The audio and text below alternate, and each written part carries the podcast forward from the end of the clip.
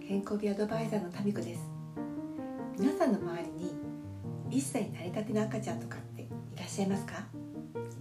私の友人が先日第一子を産んでまさにそんな状態なんですね、うん、友人が言うには捕まり立ちをしていてもうほとんど捕まってなくて自分で立っているのにもかかわらずなかなか一人で立とうとしないんだよねって捕まりながらねちょっとこう膝を曲げて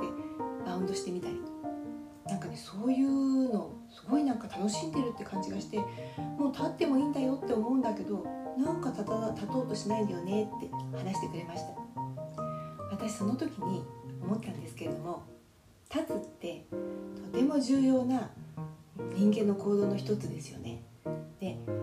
ほらロボットとかだってただじっと立ってるのはいいけれども一歩歩かせるのってすごく大変だプログラムがね大変だって言ってたじゃないですか。でまず立つって足裏の感覚ですよね。足でちゃんと床を押せてる？床に乗ってると思わないとダメだし足首がきちんと整っていてそしてねその上に股関節あるでしょ？腰の。それもまあ、その前に膝か。膝も膝の関節もあって股関節もあってそれが上手に組み上がっていくと立つ。無理なく立てるってじだと思うんですけど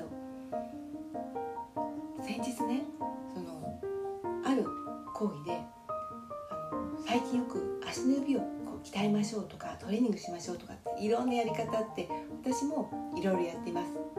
だけどね足の裏が硬くなるのって結構原因があったりするんです。それはねこう年齢がいったりとか怪我をしていて股関節に何らかの故障をしているとそこを守ろうとして股関節があまり動かないからね。